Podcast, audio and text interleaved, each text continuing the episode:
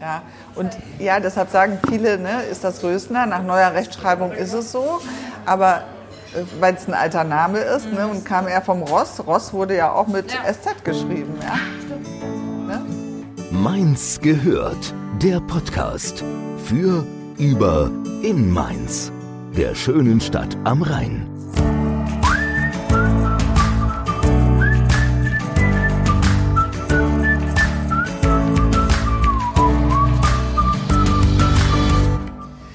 Herzlich willkommen zu einem neuen Mainz gehört Special zur OB-Wahl. Seit zehn Jahren ist sie als Politikerin der Grünen im Deutschen Bundestag in Berlin tätig, aber sie ist immer Mainzerin geblieben, wie sie selbst sagt. Wir begrüßen heute im Café 3 Sein Tabea Rössner. Herzlich willkommen. Ja, vielen Dank für die Einladung. Ja, vielen Dank, dass Sie die Zeit gefunden haben, weil ich kann mir vorstellen, es ist jetzt gerade ein paar Wochen vor den Wahlen, am 27. Oktober ist die Wahl zum Oberbürgermeister, Oberbürgermeisterin in Mainz. Wie geht es Ihnen denn jetzt mittlerweile? Also, weil der, die heiße Wahlkampfphase ist jetzt auch schon ein paar Wochen. Wie ist die Stimmung? Die Stimmung ist super. Also, ich habe wahnsinnig viele Termine, das ist natürlich klar. Ne? Von morgens, das geht meistens um acht schon los oder vielleicht halb acht, wenn wir mhm. Pendleraktionen an der Straßenbahn oder an der, am Bus machen. Bis abends spät haben wir Podiumsdiskussionen, ja, und dann kann ich meistens auch nicht direkt ähm, schlafen, sondern ich muss dann auch ein bisschen runterkommen, dann treffe ich noch Freunde. Also ich habe im Moment wenig Schlaf. Aber die Stimmung ist gut, weil egal wo ich hinkomme, kommen die Leute auf mich zu. Ich mache Haustürwahlkampf, die Leute sagen, toll, dass Sie kandidieren, ne? wir unterstützen Sie, es muss mal ein Wechsel her. Und es ist immer toll, wenn man dann sieht, man hat viele Unterstützerinnen und Unterstützer, ne? die machen, die plakatieren, die machen Infostände, ähm, Haustürwahlkampf, ne? die kommen auf Ideen, was man auch an Veranstaltungen, an Aktionen machen kann. Und da ist so ein ja, so ein guter Geist gerade ne? und viele sind motiviert und das trägt einen auch und das hilft einem, diese Zeit auch gut zu überstehen. Nee, Wahlkampf ist immer eine tolle Gelegenheit, auch mit vielen Menschen in Kontakt zu treten. Also ich liebe das sehr. Super schön, ja, aber ich habe gerade schon rausgehört, Sie nehmen sich aber dennoch die Zeit für, für Ihr Privatleben. Also mir war das immer wichtig, dass ich ein großes soziales Umfeld habe, äh, Freundinnen und Freunde und es sind auch so unterschiedliche Menschen und ähm, ja, durch mich haben sich schon einige Leute auch kennengelernt. Das ist äh, ganz schön zu sehen, weil es wichtig ist, diese unterschiedlichen Perspektiven auch zu kennen.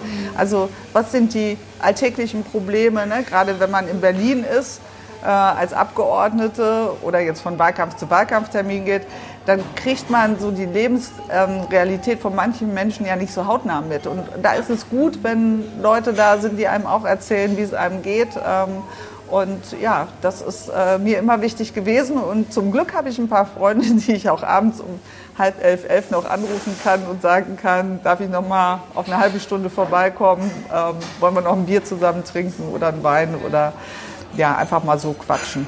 Ja, toll, das ist auch ganz wichtig. Ne? Ja, das ja. trägt einen. Ne? Ja, also genau. meine Kinder sind jetzt aus dem Haus, die sind sozusagen selber jetzt äh, in ihren Studienorten. Ähm, die eine kommt zwar hin und wieder nach Mainz, weil sie Mainz so liebt und eigentlich hier gerne wohnen möchte, aber hier nicht studieren konnte, was sie hier studiert. Und das ist auch schön, wenn ich die zu Hause dann antreffe und sie bei mir dann übernachtet. Aber es ist einfach wichtig, dass man auch so eine Homebase hat ja, und, und, die, und die Bodenhaftung nicht verliert. Und das ist äh, mir immer auch wichtig gewesen, auch gerade in der Berliner Blase, die es ja so häufig gibt.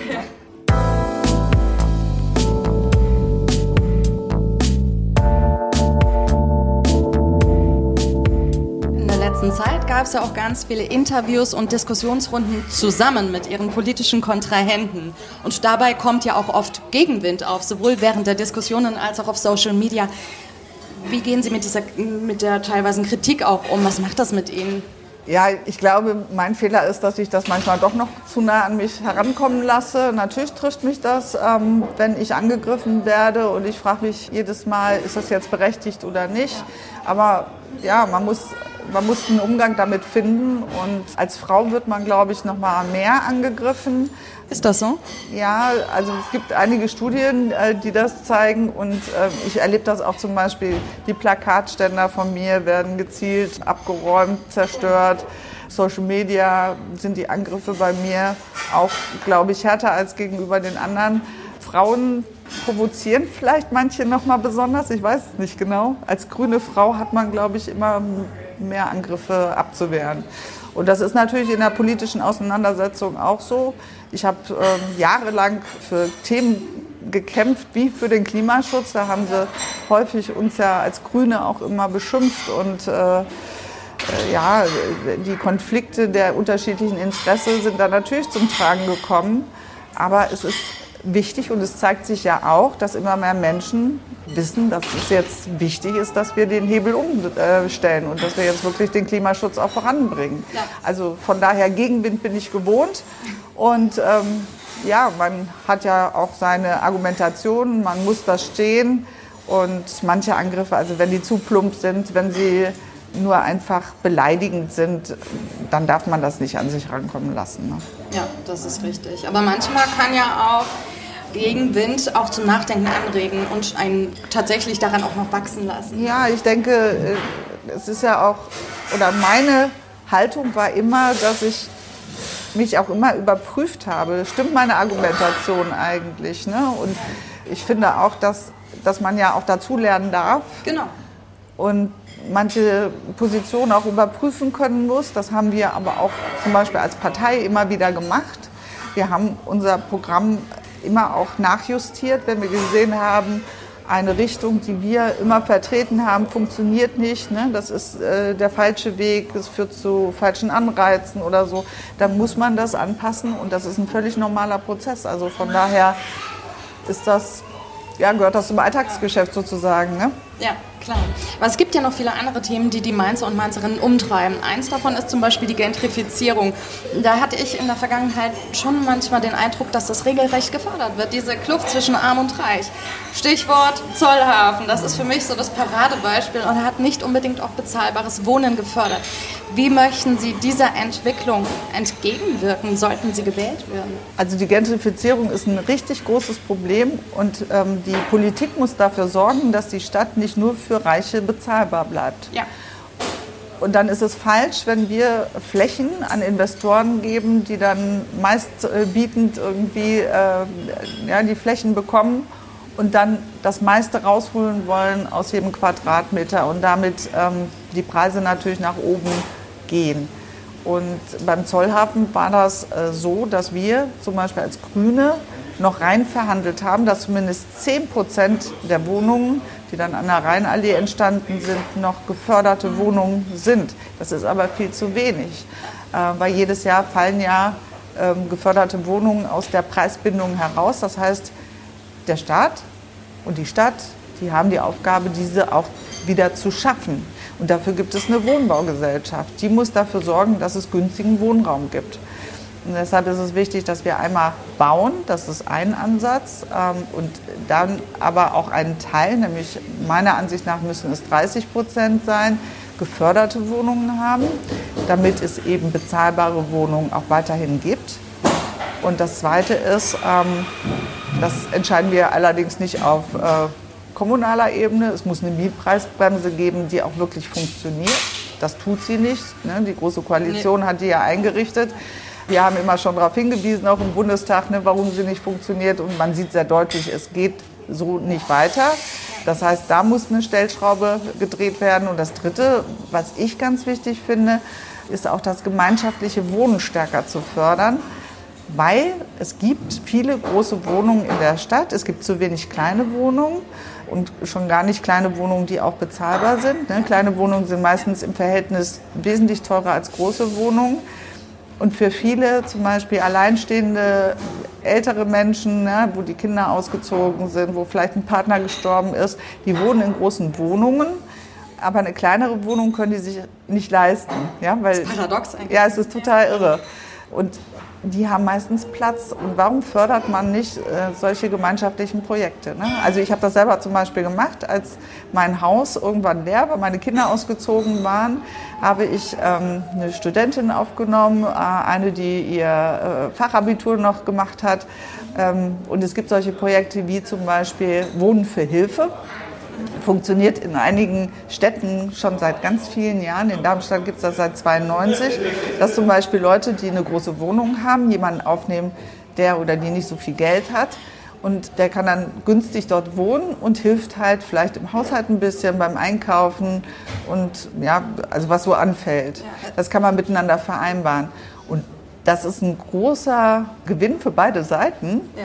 weil die größte Schwierigkeit in Großstädten ist die Einsamkeit von vielen Menschen. Genau. Und dem kann man was entgegenhalten und das fördert eben auch den gesellschaftlichen Zusammenhalt. Ja. Ich habe das ja auch äh, mit unserer alten Dame erlebt, die bei uns unterm Dach wohnte. Als ich nach Mainz gezogen bin mit meiner Familie, sind wir in ein Haus gezogen, da wohnte unter dem Dach eine äh, damals schon über 80-jährige äh, Dame und die meinte, sie müsste ausziehen, weil wir als Familie in dieses Haus gezogen sind. Ja, und ihr, ihre Wohnung wurde durch unser Treppen, also sie musste immer durch unser Treppenhaus gehen, weil das kein eigenes Treppenhaus, also kein externes gab.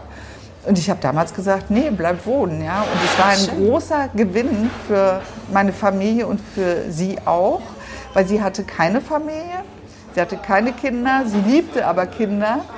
Und meine Kinder hatten sozusagen eine Vizeoma. Sie hat mir den Rücken oft freigehalten. Also wenn ich zum Beispiel gearbeitet habe und die Kinder nicht rechtzeitig von der Krippe oder von der äh, Kita abholen konnte, dann hat sie das manchmal erledigt oder hat die Kinder irgendwo hingebracht, als sie das noch so konnte.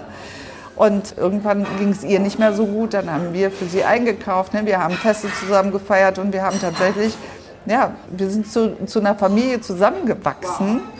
Und sie ist dann im Beisein meiner Töchter und mir zu Hause in ihrem eigenen Bett im Alter von 98 Jahren gestorben. Ja. Jetzt habe ich Gänsehaut. oh, ja, das, wow, das, war auch sehr bewegend. Ne? Und ich glaube, solche Modelle, ich weiß, das ist vielleicht nicht für jeden etwas, aber solche gemeinschaftlichen äh, Wohnformen würde ich sehr unterstützen. Dafür würde ich gerne als OB eine Leitstelle auch bei mir einrichten, die genau solche Projekte stärker voranbringt.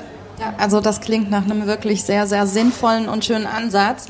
Ein ganz anderer Ansatz, der gerade für Berlin ja diskutiert wird, ist der Mietdeckel, der sich ja nochmal von der Mietpreisbremse unterscheidet. Was halten Sie davon? Wäre das auch für Mainz denkbar? Ja, muss man gucken, ne, inwieweit man es umsetzen kann hier vor Ort. Ähm, ich, ich, denke, es gibt einige Instrumente, sie dürfen sich halt nicht gegenseitig ausschließen oder gegenseitig beeinträchtigen. Aber wenn das eine Möglichkeit ist, einen Deckel einzuführen, um tatsächlich günstigen Wohnraum hier auch zu erhalten, ähm, dann muss man das prüfen.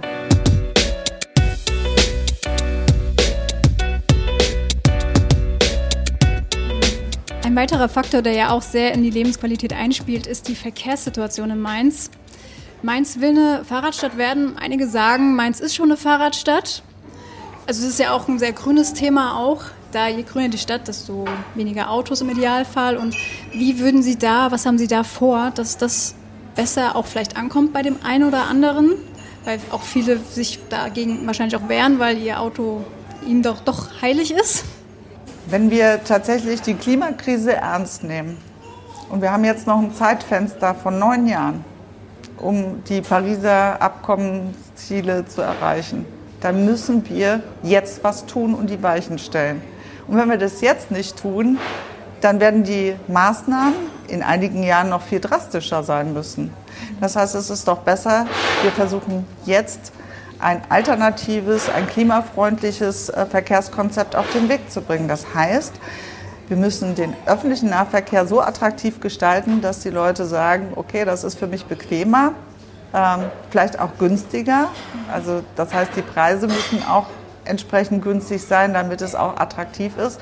Aber es muss vor allen Dingen ein gutes Angebot sein, dass ich eben nicht deutlich länger brauche, wenn ich von einem Stadtteil zum anderen fahre beispielsweise. Ne? Also es muss mehr Querverbindungen geben, die Taktung muss auch gut sein, damit es für mich einen Anreiz gibt, mein Auto stehen zu lassen.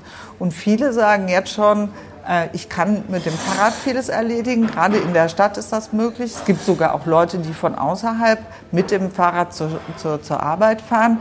Das ist vor vielen Jahren oder vor einigen Jahren noch gar nicht so im, im Blick äh, gewesen, dass das Fahrrad nicht nur ein Freizeitverkehrsmittel ist, sondern dass man damit tatsächlich täglich zur Arbeit fährt und dass es sogar möglich ist, auch Kinder mit dem Fahrrad, auch mehrere Kinder inzwischen mit dem Fahrrad zu transportieren, dass man Lastenfahrräder hat, damit größere Einkäufe machen kann.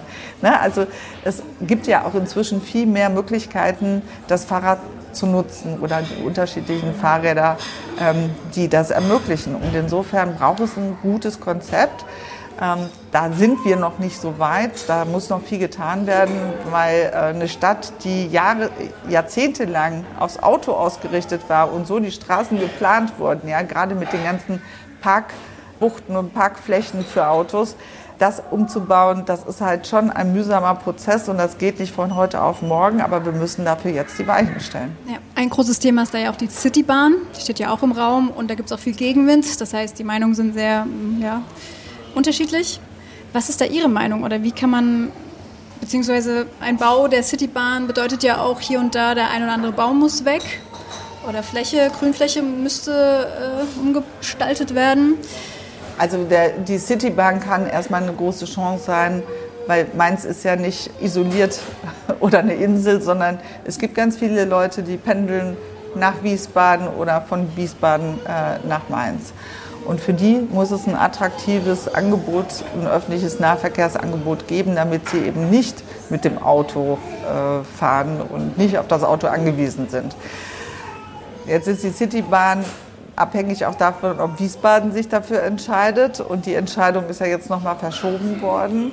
Und viele haben so ein bisschen die Sorge, dass es wieder so eine aufwendige Geschichte ist, neue Gleise äh, entstehen müssen. Ja, vieles wieder, ne, die Mainzer Bahn hat ja... Wobei Mainz da ja ein bisschen besser dasteht. Ja, und ich finde, Mainz hat das toll hingekriegt. Also die Straßenbahn zum Lerchenberg hoch äh, zu bauen in der Zeit, in der es geplant war, äh, auch mit dem Budget, das da war, das finde ich ist schon ein großer Erfolg äh, der Mainzer Mobilität. Und äh, wir müssen solche Strecken insgesamt ausbauen, weil tatsächlich die Leute lieber mit der Straßenbahn fahren als mit dem Bus. Ja, da gibt es genügend Studien und die Leute steigen ähm, äh, lieber in die Straßenbahn. Aber es muss natürlich auch ähm, die, die Linien, die zum Beispiel eingestellt wurden ne, oder die umgeführt wurden, wo früher ein Bus lang fuhr und jetzt die Straßenbahn, da, da gibt es ein bisschen Unmut, ne, dass äh, einige sagen, die Verbindung ist für mich nicht mehr so gut. Da muss man genau prüfen, wo kann man denn ähm, das kompensieren, wo muss man vielleicht noch Busse vorbeischicken. Ähm, das wird aber gerade gemacht, soweit ich weiß, und es soll eben auch mehr Querverbindungen geben. Grundsätzlich ist die Entwicklung die, dass es mehr elektrifizierte Busse geben wird. Ähm, wir haben jetzt hier in Mainz ja auch das Modell mit den Wasserstoffbussen, das ausprobiert wird, äh, wie das für die Luftqualität auch ähm, hilfreich ist. Und es gibt ja auch immer mehr Menschen, die überlegen, sich ein Wasserstoffauto anzuschaffen. Dafür denke ich, sollten wir dringend auch in Mainz eine Tankstelle einrichten. Im Moment ist nur eine in Wiesbaden geplant, aber um auch ja, Wasserstofftechnologien voranzubringen, glaube ich, ist es wichtig, ähm, dass wir hier eine Tankstelle haben. Und äh, wenn man mal schaut, was in anderen Ländern schon ausprobiert wird, da gibt es zum Beispiel eine Straßenbahn, die nicht auf Gleise fährt, sondern die mit Sensoren äh, praktisch Markierungen auf der Straße folgt. Das hätte den großen Vorteil, dass man nicht mehr aufwendig Gleisbetten äh, schaffen muss und viel Geld in die Infrastruktur stecken muss und man wäre auch flexibler. Man könnte also die Routen auch einfacher umlegen. Mhm. Und das finde ich eine ganz, ganz spannende ähm, Entwicklung und vielleicht ist das ja dann so weit, wenn die Citybahn kommt, dass wir das auch ohne Gleise hinkriegen. Das wäre super. Vielleicht ist da nicht auch dieser Testlauf letzten Sommer äh, gelaufen am Rhein? Das war doch auch ein unbemanntes das, äh, Shuttle. Das, ist, äh, das war die Emma. Das genau. ist so ein kleines äh, elektrifizierter äh, Bus, äh, der autonom fährt.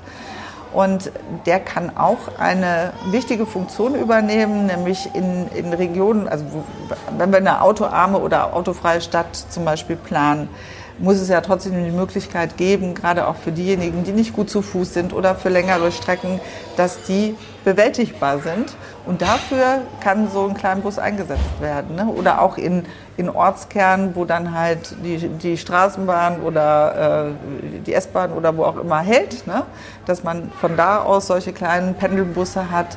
Äh, da muss man ja nicht immer einen riesen Gelenkbus hinschicken, sondern wenn es halt darum geht, wirklich eine äh, Route zu finden, die dann wie so eine kleine äh, Schleife äh, dreht und dann die in den Ortskern bedient, ist das ja auch ein attraktives Angebot. Mhm. Ja, also klingt in der Theorie auf jeden Fall so. Die Praxis äh, belehrt einen ja manchmal auch des Besseren dann. Aber ja, ich glaube, die Entwicklung wird dahin gehen und dann ist es doch besser, wir nehmen das auch als äh, Modell an und äh, versuchen uns dahin auch zu entwickeln, um das möglich zu machen, als wenn wir immer in der gestrigen Technologie verharren, so wie wir das ja jahrelang auch bei der Energie gemacht haben. Ne?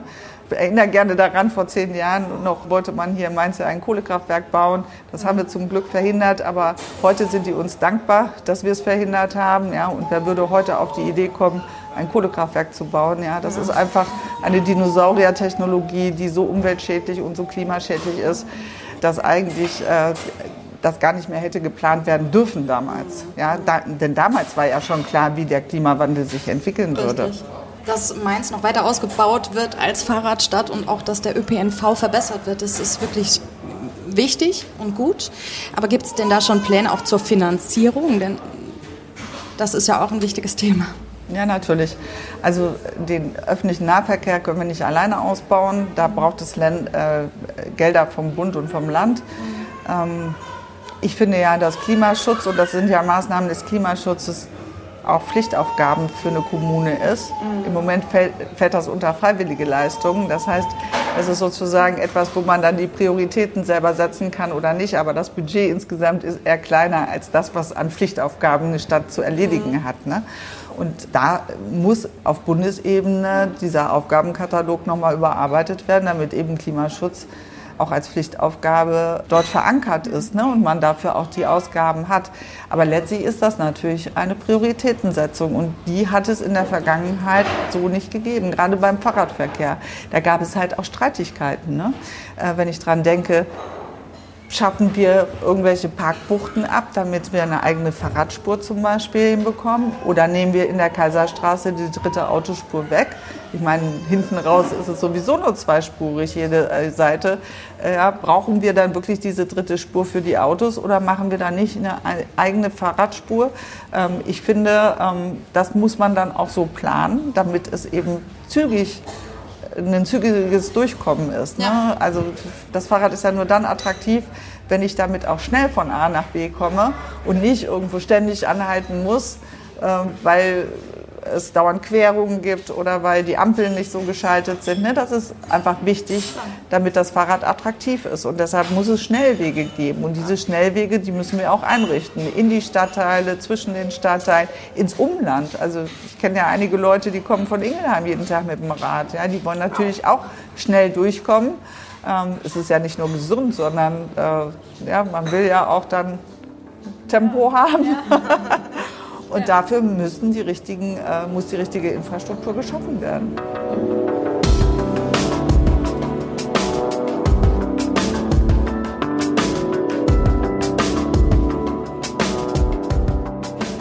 Ich würde jetzt gerne noch mal im Allgemeinen über die Grünen sprechen. Die Grünen haben jetzt gerade bei der Europawahl noch mal richtig zugelegt und einige zusätzliche Wählerstimmen gewonnen.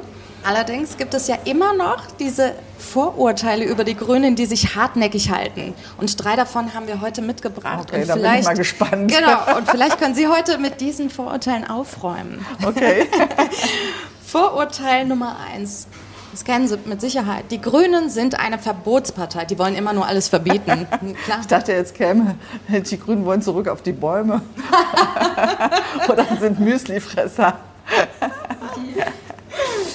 Also, wenn wir mal ehrlich sind, was macht denn Politik?